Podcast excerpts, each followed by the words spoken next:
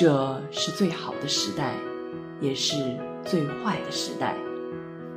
我们生活在废墟之中，我们怀抱微小的希望。没有人是一座孤岛，可以自全。每个人都是大陆的一片。我们总是想的太多，读书太少。谐音彩华，读书十岁。欢迎来到山月十岁。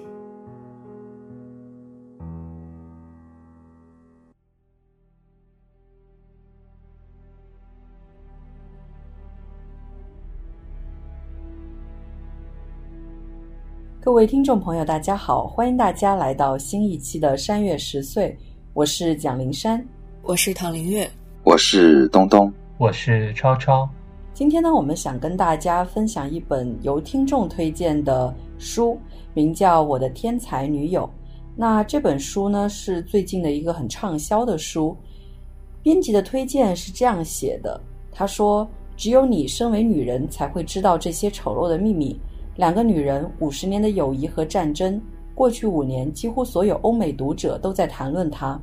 全球畅销百万册，被翻译成四十种语言。《金融时报》二零一五年度女性，二零一六《时代周刊》世界最具有影响力的一百人，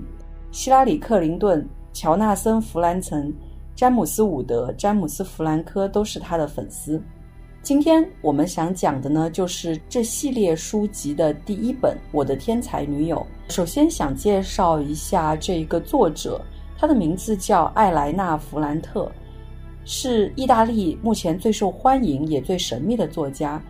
这个名字呢是他的笔名，我们谁都不知道他到底是长什么样子，他真正的名字是什么。那他一共写了四本的书。就被称为是那不勒斯四部曲。第一本是我的天才女友，第二本是新名字的故事，第三本是离开的留下的，最后一本是失踪的孩子。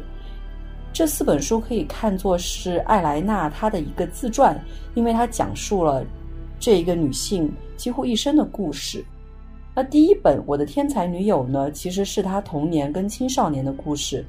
讲述了两个女主人公莉拉和艾莱娜的少女时代。故事一开始，已经功成名就的艾莱娜接到莉拉儿子李诺的电话，说他母亲彻底消失了。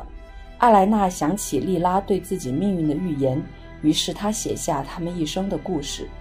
莉拉和艾莱娜一起成长于那不勒斯一个破败的社区，从小形影不离，彼此信赖，但又都是对方为自己隐秘的镜子，暗暗角力。莉拉聪明漂亮，她可以毫不畏惧地和欺凌自己的男生对峙，也可以去找人人惧怕的阿奇勒·卡拉奇要回被他夺走的玩具。艾莱娜既羡慕莉拉的学习天赋和超人的决断力，又一直暗暗模仿莉拉。家人不支持莉拉继续求学，因此她到父亲和兄长苦苦维持的修鞋店帮工，又面临几个纨绔子弟的追求。艾莱娜则怀着对朋友的关爱、妒忌和理解，独自继续学业，却始终无法面对和莉拉竞争的失落。最终，十六岁的莉拉决定嫁给肉食店老板，但在婚宴上，她发现了丈夫的背叛，而艾莱娜也站在成人世界的入口，既为前途担忧，也因对思想前卫的黎诺产生朦胧好感而彷徨。所以我们可以知道，这真的是关于两个小女生她们在童年跟青少年时代的故事。这一个故事呢，也被拍成了电视剧，最近呢刚刚更新完八集。那我们首先想问各位的问题就是说，大家对于这本书或者像唐他看完了电视剧，对于这个电视剧有什么相关的感受呢？我们从唐开始。呃，我想先讲一下我看这本书的历程，因为这个系列太有名，之前也看过很多人推荐，但是看豆瓣评论却觉得有一些两极。我对这种很多人说什么震撼心灵的读物，就一向有一种抵触感。后来我们的听众给我们推荐了系列第一本《我的天才女友》，然后大家讨论通过之后，我就把书下下来看了一点。就没有感觉到特别吸引我，而且当时也没确定录音时间，所以我就没有再看了。再后来，我就看到 HBO 出了《我的天才女友》的剧，就点开看，然后最近刚出完，我也追完了。在看剧之前读书的时候，我会觉得一九五零年代的意大利那不勒斯对我来说是一个非常空洞的概念，里面人物的面貌都很模糊，而且名字确实也不太好记。有时候我会觉得书中人物的行动有些难以理解，但是我在剧里面看到那些画面呈现出来，看到灰暗破败的楼房，然后布满灰尘和水坑的街道，风吹过和车子开过会掀起风沙，房间内部阴暗，墙上有布满了黑泥，就会感觉这里的环境远比我阅读时脑海中设想的要糟糕。而书中所描写的暴力，也是我以我的日常经验是难以描画的。但是在剧集中间，你看到莉拉的父亲真的把她从窗子扔出来，她重重的摔在沙土和水泥的地面上，然后街区的富人在马路上随意殴打穷人，突然好像就可以理解人物的这种顺从和反抗，也会明白他们逃离的欲望和这种被困的绝望。所以我看完这部剧，回头再看这本书的时候，就对这本书宽容了很多。平心而论，这本书仍然是平淡的，不是我会推荐的那种。毕竟之前期待很高，然后会有一些失望。但是我可以理解它为什么会受欢迎。书中也确实有一些小细节会唤起我的回忆。不过我还是会更推荐这部同名剧集，就多过这本书，因为剧的质感很好，对书中的内容取舍的也很好。有还原，同时也突出了重点，更合理。嗯，其实有一件事我必须要先自我承认一下，就是我其实并没有把这本书读完，因为我们刚开始说要读这本书之后，刚好是期末，然后一直没有时间。后来终于回到国内，然后说要开始读这本书，准备讲这本书的时候，真的是。耐着性子一直往下读，但是说实话，它的剧情一直没有把我吸引进去。很多时候，我会觉得它的叙述非常的冗长，然后有很多的细节的描写，然后对于自己情绪的那种宣泄，我都会觉得，嗯，真的有这个必要吗？然后刚刚听躺这样说了之后，我会觉得可能真的是对那个一九五零年代的那个背景缺乏了解，所以。很难去体会当时的人他们到底是一个什么样的状态。那就像躺说的，或许在剧集当中把那一个场景呈现到观众的面前，会让我们更有代入感一些吧。那东东呢，又对这本书有怎么样的感受？首先，关于第一点，其实之前我们在很多节目里面有讨论过，就是关于男性作家笔下的女性。我们常常会说到，男性作家可能描写的女性对女性不那么了解，或者是一种刻板印象。所以读这本书的过程中，我其实是有这样期待的。我想知道一个女性作家笔下的关于女性的描写会有什么不同，然后到底是哪一部分会展现出。我作为一个男性读者所不能了解的女性的部分，但其实读完了以后，这个问题仍然留存在我的脑海里面，我仍然会有疑惑。那关于第二部分呢？其实因为这本书是我们的听众推荐的，当然抱有一种期待去阅读它。然后在开篇的过程中，这个书是一种倒叙，是从这个书的主人公艾莱娜发现她的这样的一生的挚友，然后丽拉突然消失了，然后把她在世上存在的所有的痕迹都清除了这样一个场景去出发。当你读到这样一个开篇的时候，是会很吸引你，想要知道到底发生了什么，关于这两个人之间到底过去有一些什么样的故事。然后之后就开开始正序了，但是在从正序开始以后，我会觉得整个书不管是从情节的描写上，还是语言的运用上，相对来说，我觉得都我比较认同唐的描述，就是相对比较平淡。而且因为我也看了这个剧的前几集，我会觉得说剧其实给我的印象更深刻，尤其是剧会用一种影像化的这样的方式去呈现书里面所描写的关于。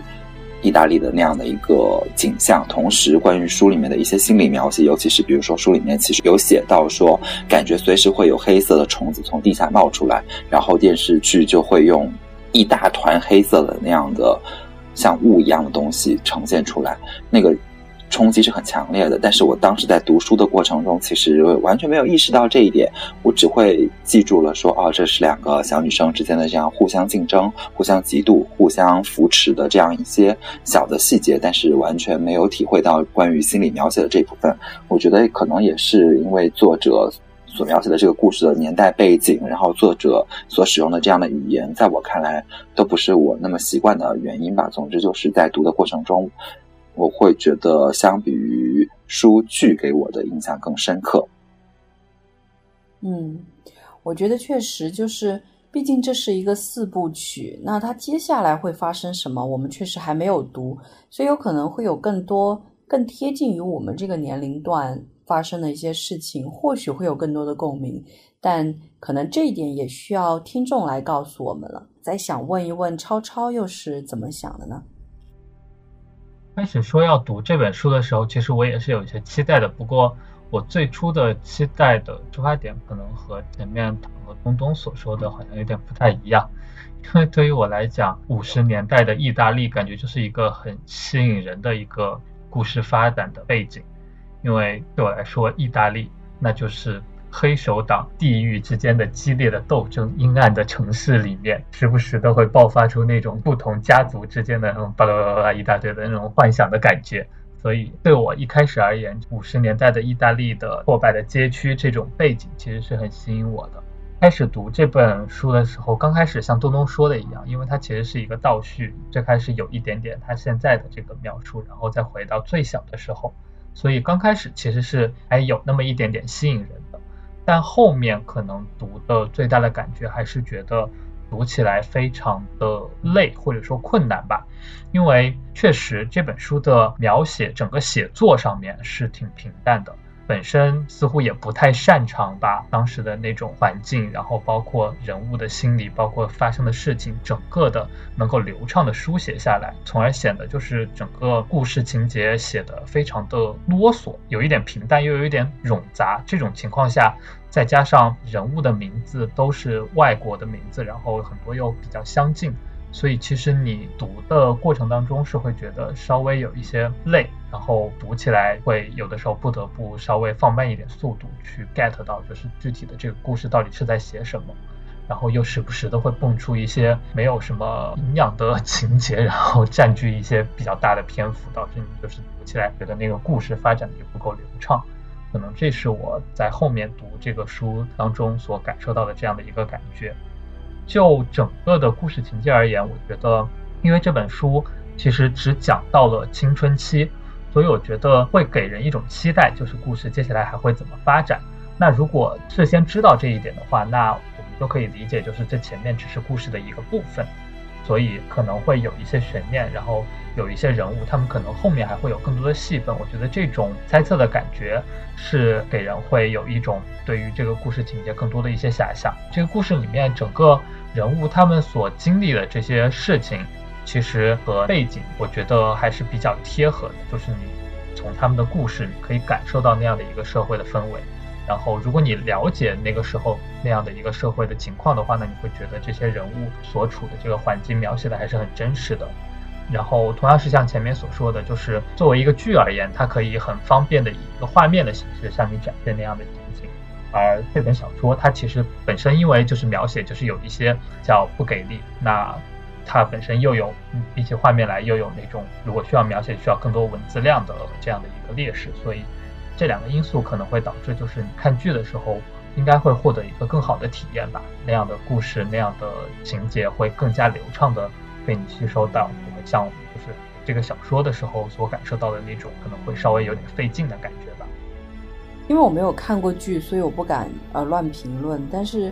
我在想，就是因为这本书它是从我这个第一人称出发，也就是这个作者的角度艾莱娜，她来叙述她的童年故事，她碰到的所有人，所以有可能这个视角是有所局限的。我们很多时候可能听到的是艾莱娜她自己的心理描写，她对于所有人她自己的一种评价。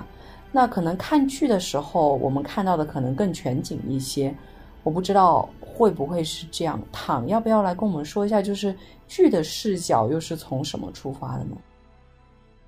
其实这个问题就像我们之前讨论那个动物凶猛和阳光灿烂的日子的那个问题一样，就是也是一个第一人称视角和更广阔视角的一个关系。所以我觉得很多这种第一人称的作品改编成电影，都会给大家呈现一个不一样的角度。比如说在书中，这个艾莱娜去度假那段，就是去边工作边度假那一段。他了解到的莉拉的一些生活是通过莉拉的信件描述，他才了解的。但是在剧中那一段，其实一边穿插的是艾莱娜在岛上的生活，一边穿插的是莉拉在破败街区的一种非常绝望的生活，两边是有一个非常鲜明的对比的。所以你在看剧和看书的过程中间，肯定感受是不一样的。确实，我们接下来其实想跟大家更多的就是进入到这本书当中，然后来聊一聊。这本书很明显，除了主人公之外，最重要的一个角色就是我们刚刚一直在提到的 Lila 这个角色。那这个角色跟主人公之间其实就有一点点像之前我们看的那个安妮宝贝的书，以及之后拍成电影的《七月与安生》那样，有一点相爱相杀的感觉。但是我觉得，相比《七月与安生》，Lila 跟艾莱娜之间的这种感情是。有更多的细节在的，而且相比来说可能会有一些陌生，因为我们不需要学拉丁语或者希腊语。那对于意大利人来说，可能这两样语言的学习都是非常重要的，还包括他们各种各样的互动，包括所谓女性的一些秘密，比如说第一次来月经，然后整一个人会渐渐的成长起来，然后还有就是交男朋友，心里面会怎么去想，会是怎样的一个过程。等等这样的情节，所以我这个问题想问的就是说，大家怎么去看待艾莱娜跟莉拉之间的这种关系呢？我们从东东开始好了。我觉得关于书里面两位主人公之间的友情。可能分为两段吧。第一段就是小学生之间的这样的友情部分，我觉得这部分其实在生活中是很常见的。因为我觉得，当你在还在读小学的阶段，你比较容易和什么样的人成为朋友呢？第一种就是和你成绩相近的人成为朋友。那么在书里面，这个艾莱娜是标准的好学生，然后这个莉拉呢，虽然不是标准的好学生，但是从我们的书的名字也可以看出来，所谓的天才女友，也就是她是很聪明的，她是另一种意义上的好学生。然后呢，在我们小学的阶段，还容易和什么样的人成为朋友呢？那就是和我们住的比较近的人成为朋友，因为地理上在一起，所以可能放学的时光比较容易在一起玩耍，这样人很容易成为好朋友。那么丽拉刚好也和这个艾莱娜住在一起，所以我觉得他们之间的这样的友情的发生是非常自然而然的一个过程。那么之后呢，当他们成长以后，当这个。艾莱娜选择继续求学，而莉拉选择了结婚。他们的人生轨迹产生了很大的变化。他们开始分道扬镳以后，依然维持着这种对彼此的关心，然后彼此的这种牵挂，然后彼此的这种竞争的这样的一生的这样的羁绊的这样的关系，我觉得又是在生活里面可能很难得的。当然，就是在文学或影视作品里面，这样的像双生花一样的这样的感情关系并不少见。但是，我觉得。这本书里面描写的这种感情关系仍然是很难得的，就是他们在本质上，就是他们是同根生一样的，他们有来自内心的那种倔强，来自内心的那样的反抗的精神，只不过是表现形式不一样，然后最后体现在人物的个性上也会有所不同。就是艾莱娜是就是继续求学，然后是通过求学的这样的路途在反叛。自己被设定好的这样一种命运，但是整体上来看，你会觉得他是一个相对理性一点的，然后相对的就是沉稳一点的这样的个性。而 Lila 采取的反抗的方式呢，是结婚，然后他能想到了很激烈的，他会直接去跟所有他不服的一切去对抗，甚至大家就会觉得他是一个很野的这样的一个人。我觉得这只是一种内心本质上的。一种反抗精神的两种表现形式，然后之后，当他们可能甚至都不在同一个物理空间里面了以后，他们仍然在关心着对方的进展。就像我们在书的最开篇的时候看到，当这个丽拉就是把自己在这个世上存在的这个痕迹都消除的时候，艾莱娜决定就是记下这一切，不让他从这个世界上消失。这一方面是记述他们两个之间的故事，另一方面好像就是在跟这个丽拉这种。方式进行对抗，然后我觉得就是两位主人公之间的这样的友情关系，可能很多人会觉得这是一种特定的，就是女生之间的关系，这种细腻，然后又有嫉妒，又有互相扶持，然后又有互相关心，然后彼此就是这种，嗯，所谓的分享秘密，又就是把对方视为最大的竞争对手的这样的一种关系，可能限于女生之间。但是我自己并不这样认为，我觉得这样的感情关系其实是男生和女生、女生和女生，然后男生和男生都可能产生的，只不过我们可能会。就是给男生和男生之间的这样的感情，就是冠以一种什么哥们儿呀、兄弟义气啊这样的刻板印象。但实际上，世界上也存在着就是很细腻感情的男生和男生之间的这样的就是友情方式。所以我会觉得说，我不希望把这样的关系定义在女生和女生之间，但我为这样的感情关系会动容。我觉得按照书中的叙述，他们俩的友情是自然而然的。就是除了刚才东东讲到什么成绩相近啊，住得很近这些，如果我是艾莲娜，我身边有这么一个耀眼的存在，我也会想和他做朋友。尤其是书中的我，就是一个普通的乖乖女，小时候，而丽娜是和所有人都不一样的。那从丽娜的角度来说，最开始最最开始，可能除了艾莲娜，也没有人想和她做朋友，毕竟其他人都觉得她是坏孩子，而艾莲娜愿意追随她，去帮助她，倾听她。而且他们两个人一起去找了阿奇勒先生之后，两个人就有了共同的秘密。那买了小妇人之后，他们就有了共同的计划。所以我们也知道这种事情在友谊中间是会起到一个非常重要、很有可能是转折性的历史性的作用的。就好像哈利波特他们几个人打败了巨怪一样，就是成为他们友谊的转折点。随后两个人命运转折，艾莲娜继续读书，丽拉工作。但是在那个时候，丽娜仍然是聪明的、永远在前进的那一个，所以对艾莲娜来说，丽娜仍然是她追随的对象。而对丽娜来说呢，艾莲娜接触到了更大的世界，那个世界是她曾经非常向往的世界。所以艾莲娜是那个替她出征、帮她完成梦想的人。因为这个书是第一人称视角，所以我们一直会觉得我的天才女友是指丽娜。但是在书的最后，我们发现，从丽娜的角度来说，她对艾莲娜说。你是我的天才朋友，他其实也是在一直追赶着艾莲娜，所以他们的友情其实是种相互的。那超超呢，有什么样的想法？因为其实这本书很开始的时候就已经提到，就是他们是怎么成为朋友的。那刚开始我其实觉得他们成为朋友还蛮戏剧化的，因为毕竟就是艾莲娜是一个乖乖女、好学生的那种典型形象，然后那个时候莉拉就是一个作逼。各种把什么钢笔往人家身上甩啊，或者什么当面顶撞老师啊，或者什么扔石子啊，什么巴拉巴拉巴拉的，后面还有什么丢那个艾莲娜的娃娃啊之类的，感觉劣迹斑斑。前面因为唐说他是很想和这种耀眼的存在做朋友的，但是因为那些很聪明啊什么的那些描写，其实是在后面刚开始的时候，就是全部都是这些作弊的事情。我当时的第一反应就是天哪，为什么要和这样的人做朋友？因为我就是一个很讨厌麻烦的 人，然后想说，如果和这种……哦，我等一下，我我插一下，因为我先看了剧，然后剧的话，他那种干坏事的事情大概就只有两分钟，然后后面就开始讲他到底有多聪明，所以我会选择性的忽略那些。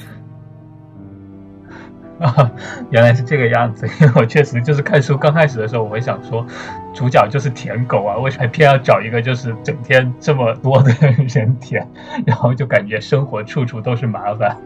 所以就是刚开始的时候，觉得他们那个朋友交的还蛮戏剧的。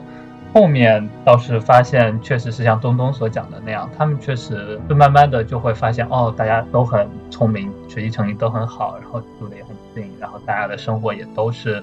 家庭都有一些嗯七七八八的问题，然后发现就是很多东西他们会有一些微妙的共同的点，然后像刚刚唐所说，就是发生了去找阿奇勒先生的那个事情之后，就仿佛他们拥有了一个共享的一个大的秘密，而在此之后，他们的友情就变得更加的牢固了。再往后，他们有的时候也可能会有一些关系不太好的时候，有的时候关系又会变得很亲密，那我觉得就是正常那种朋友的发展了。所以我觉得。他们的关系的开头是一个比较戏剧化的，但是后面的发展，我觉得就是在关系巩固之后，然后就变得就很像那种我们比较常见的那种朋友的关系，就是会因为各种事情影响他们的那个关系亲密程度，但他们永远都是朋友。随着时间的流逝，他们之间可能会有这种越来越深厚的友谊的羁绊在。然后刚才也提到说，就是这种友谊关系是说就是女生更常见，还是说就是都有？我觉得这好像对于我而言也是一种对于女性的一种刻板印象之一吧。当你讲出这样的一种时而妒忌，时而一起很开心，然后这种非常纠结，然后大家的那种情感都很敏感，所以整个过程当中就是会有很多那种内心戏。但是呢，他们可能也不会就是诉诸言语，直接向你表达说我觉得怎么怎么怎么样，然后大家就会有很多这种纠葛，这样的友情的这种发展。如果这样讲一段友谊的话，我的第一反应就会觉得，嗯，你是想要表达就是两个女生之间的友谊。大家也很经常的会觉得这是一个更像是两个女生之间的关系这样，所以我觉得这是不是也是一种刻板的印象呢？还是说真的就是女性比男性会有更加那种细腻的思维，更加敏感的那种情绪的反应？所以我觉得这一点，呃，也是我看到他们的这段友谊关系的时候所想到的。其实超超最后提的这个问题，确实有可能真的是某种刻板印象才会导致。大家会觉得好像女性之间的友谊会更有这种感觉，相反，可能男性的友谊就是那种比较大大咧咧的，然后大家好像就是哥们儿，然后混在一起那种感觉。但有可能确实是刻板印象，各种各样的每一个人的他们之间的友谊应该都是很不一样的才对。其实刚刚聊到这个问题的时候，我我突然想到另外一个，我很想再。多说一句的一个话题，就是丽拉跟艾莱娜他们两个人对待爱情的态度其实是有一些不一样的。我其实看到艾莱娜在岛上的那一段，会让我觉得有一些思考，可能谈不上任何共鸣，但是会有思考，就是他在那个岛上遇到他一直都很崇拜的一个老师，然后包括他的儿子，他其实也是很仰慕，但是呢。这个老师呢，却在艾莱娜要回来之前，或者说就是最后的时候，对他有些动手动脚。我觉得这个地方是让我觉得，其实这个作者想表达更多的什么东西的地方。再包括到这个故事的结尾处，其实我没有看到，是刚刚坦跟我说的。到这个故事的结尾处，就是当丽拉不得已选择了追求他的其中的一个人之后，却发现。最终跟他结婚的这一个人，实际上多多少少也背叛了他，因为他在跟他非常讨厌的一个男生进行了一种妥协。所以我就在想说，这个作者在表达这些关于恋爱、关于爱情这些观念的时候，他其实似乎有非常多想说的话，或者说他其实是从一个非常女性的角度去表达这些事情。那我想问问各位，对于他们两人的这种爱情观，或者说这种婚姻的观念，又会有什么样的想法或者感受呢？我们从坦开始。我觉得首先要认识到，他们两个人当时就是在岛上的时候，艾莱娜是十五岁，然后丽娜结婚的时候是十六岁，所以其实可以想见，他们对于爱情可能没有什么特别清晰的一个认知。他们对于家庭、对于这种婚姻或者所有爱情的感受，都来自于自己周边的朋友、自己的社区的环境，然后来自于自己的父母和家庭。所以在岛上的那个片段，因为那个剧里面的呈现让人更加的不适，然后就很多人都在说为什么他不反抗或者是什么？可能他当时根本就。完全没有意识到这些是什么，这到底是什么东西？他还处于一个对于世界无知的一个求索的一个阶段，所以丽娜最后选择结婚，她其实可能根本就没有认清楚，说这个结婚对她来说意味着什么，对她来说是摆脱另外一个人一种方法，而她对这个肉食店老板的孩子有好感。那这种非常普通的、朴素的一种感情观念，可能就会推动他们在当时的环境下在一起，因为可能周边的人都是这样的。那如果你不选择他，你只能去和其他的另外讨厌的人在一起，因为你当时的世界就是那么小，你的选择范围就这么一点点大。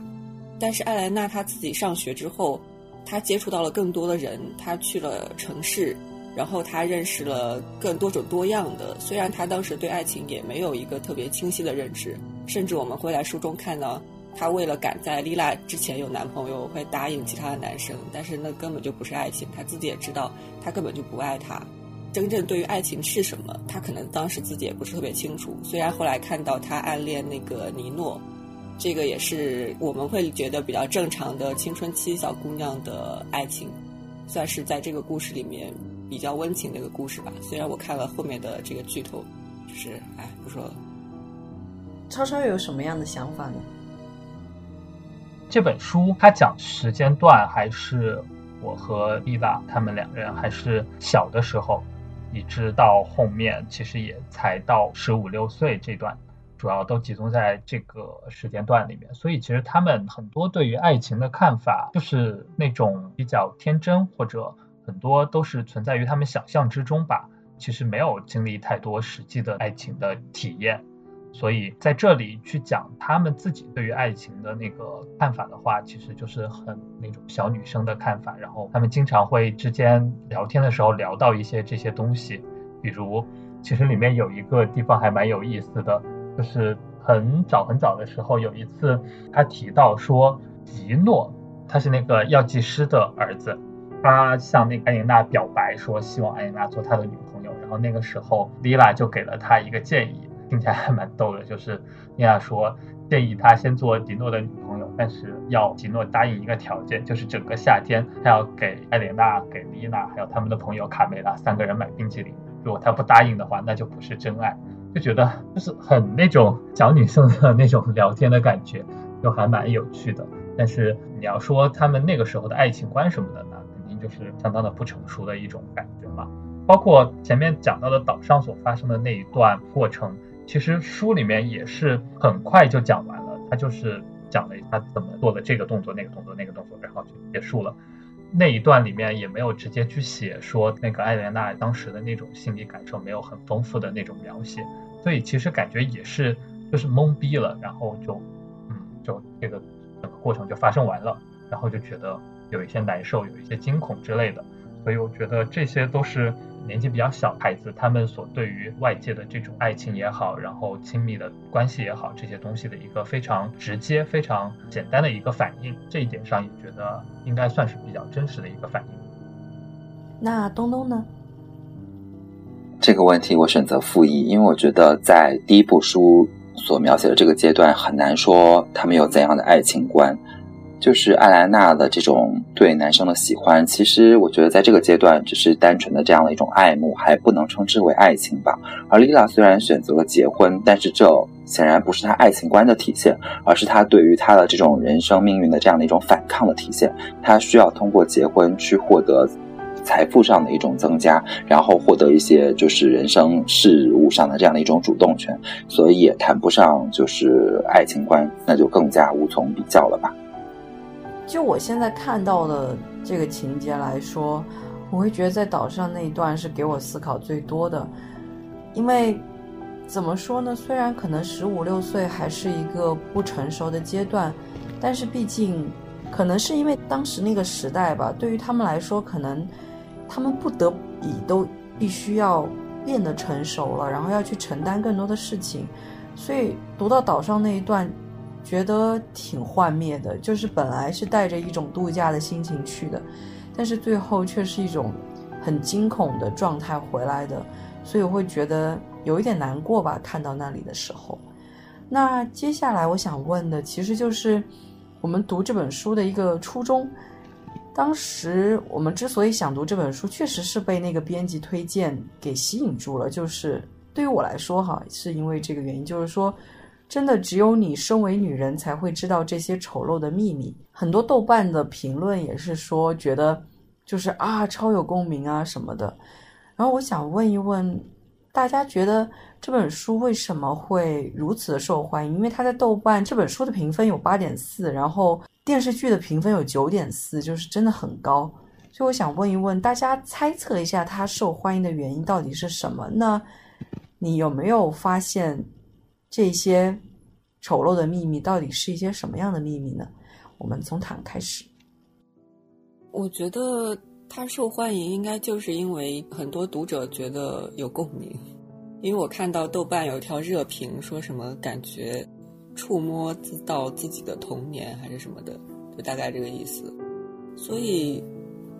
应该就是 因为这个原因吧，突然不知道应该说什么。哎，东东，请问你觉得为什么这本书这么受欢迎？其实这个问题是我一开始在群里面问的。我之所以有这个疑问呢，是因为我读完整本书以后。尤其是当我在了解到一些豆瓣的评论，然后关于电视剧的这样一些评论以后，我知道这本书在世界范围内都很受到欢迎，然后很多人也是读完以后有很深的感受。但是我自己读完以后，我会觉得盛名之下其实难副，有这样的感觉。那我就会疑惑说，到底是这个书里面哪一部分吸引到了世界上所有的读者，但是却没有打动我？然后思考完这个问题以后。我就在想，哎，首先第一就是这里面描写的就是这种关系、这种情感是不是很真实？很多人会有共鸣。那从这个角度出发，我觉得确实是会有的。但是我会觉得说，一个小说它的成功，首先依赖于它描写的这种。真实性，或者说它不一定是真实的，但是它带给了你全新的世界的感受，也可以。但是另一方面，如果你是走这种同感共鸣的这个路线的话，你还要有扎实的语言和细腻的描写。但从这个角度出发，我会觉得说书的描写在我看来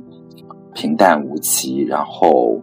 嗯，再加上它的故事发生的背景的一些关系吧，我对那部分不是很了解，所以整个。我无法产生巨大的共鸣，甚至就是一种共情能力。然后我又会在想，第二部分就是关于这个女生和女生之间的这个秘密的这部分到底是什么呢？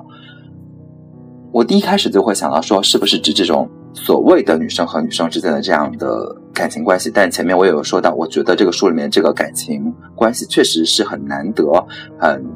令人感动的这样一种关系，但是。我觉得它绝对不是限于女生和女生之间的。那我就在这里再补充一下，就以我自己为例，我就会觉得说，其实有比较长的一段时间，我和我的高中室友可能就处于这样的一种微妙的关系中。我们是亲密无间的朋友，有很多秘密可以聊，但是在这个过程中，一定会有一些所谓的小的利益冲突发生，尤其是在高三的那个阶段，可能现在很多人也会知道说，比如说。自主招生名额这样的事情，就是可能是二选一的这样一个选择。那么我当时和他就面临着这个情况，当时就是他拿到了自主招生名额，而我没有。但那个时候是会有巨大的落差的。但同时我还需要说帮助他去完善他的申请材料，然后从朋友的角度出发，应该尽可能帮他就是通过这个自主招生考试。可是另一方面来说，我自己是。在这场竞争中的失利者，然后我还面临着高考的压力，所以那个时候心态是很微妙的。我觉得其实和书里面描写的这样的一种敏感、脆弱，然后甚至有一点点嫉妒的这样的关系是很像的。所以我不认为说这样的感情关系是仅限于女生和女生之间的。然后我就会在想说，除此以外，那还有什么秘密呢？后来我们又会聊到说，可能是不是涉及到就是青春期关于性的这一部分。青春期关于性的这一部分，我会觉得说，当然就是女生就是了解到性知识的途径，或者说女生的性知识这一部分，确实是我们男生没有办法去了解的。但是放在现在这样一个获取信息的手段如此便利的这样一个年代来看，男生对于女生的性知识。或者反过来，女生对于男生的性知识，我想多少其实了解的还是不少的。当然，只是说你没有办法亲身体验而已，就是这样子。所以我会觉得说，如果放在作者所描写的那个年代，那当然就是这个是只属于女生的秘密。可是放在我们读者去接受这个年代，我觉得这可能也仍然不能算之为就是女生。独有的秘密吧，所以就是读完整本书，就是女生秘密这个问题还是会留在我的脑海里面。因为反正这个书的名号打着是说，只有身为女生才能读懂的那些隐秘的秘密，所以反正我读书没有 get 到那些秘密，其实我觉得也就挺安心的。就反正我不是女生，所以 get 不到，谁也不能责备我没有仔细看。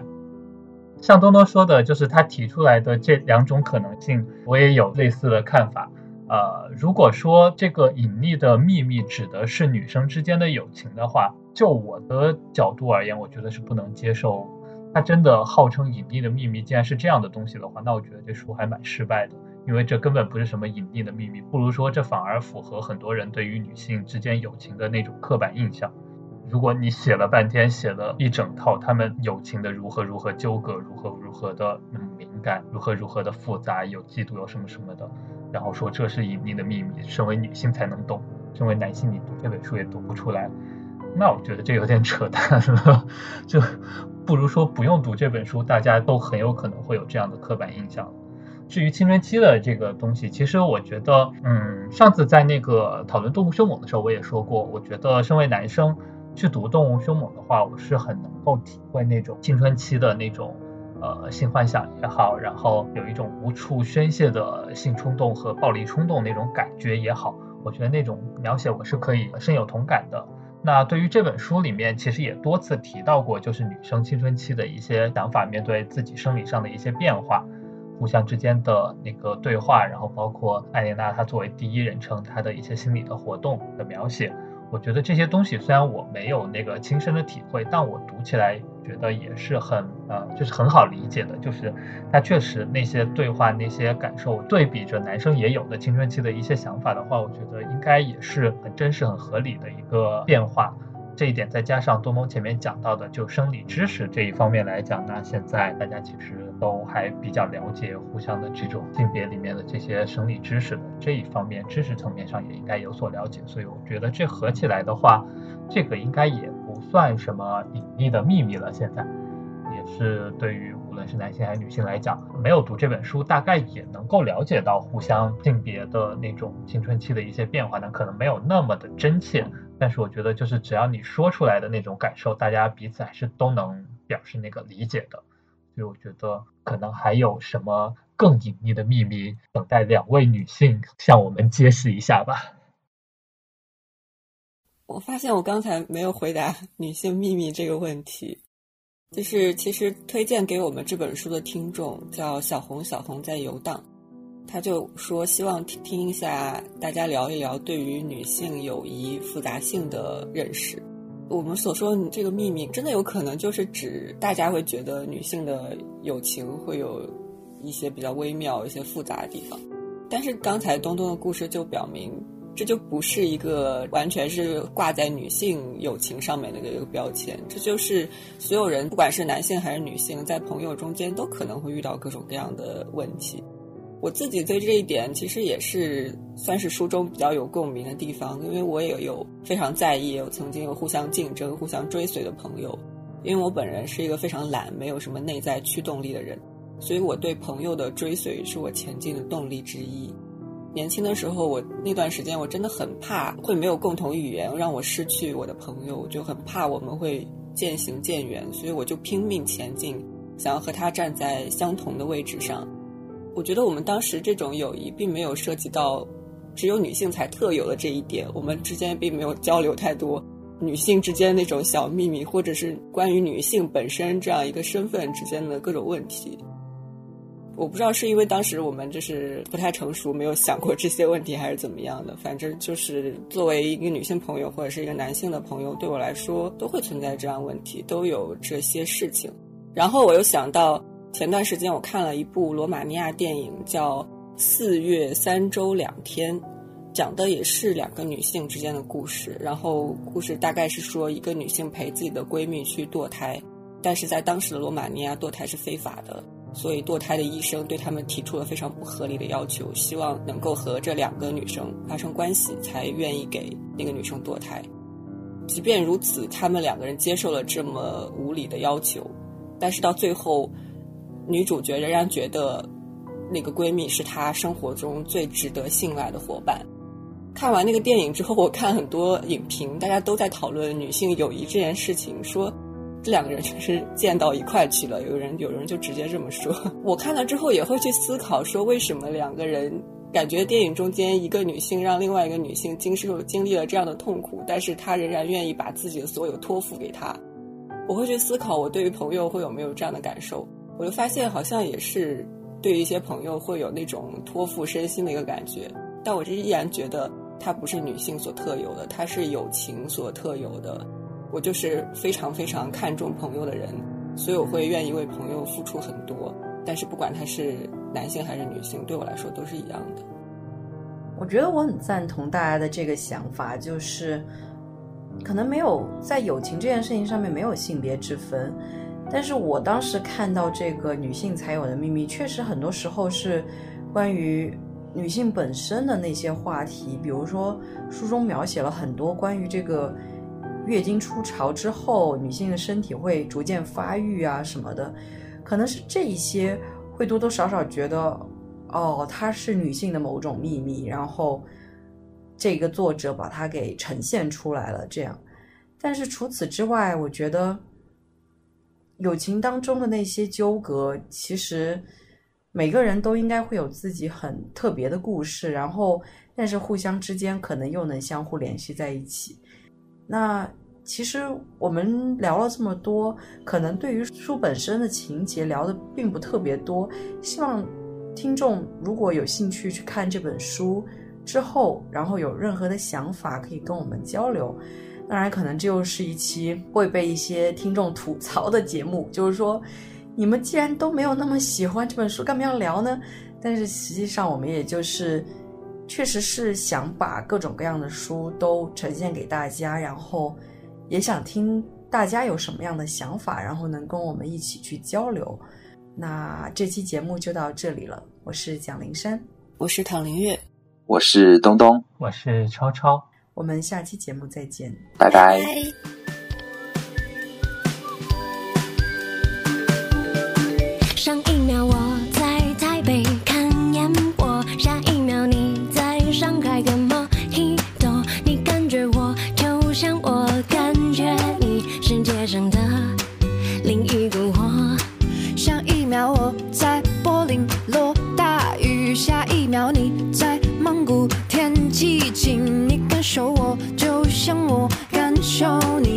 你，世上的另一个我。人生到处是假正经，变幻莫测，捕风捉影，有几个陪我等雨停？能的真心情，天高海阔，我的原名。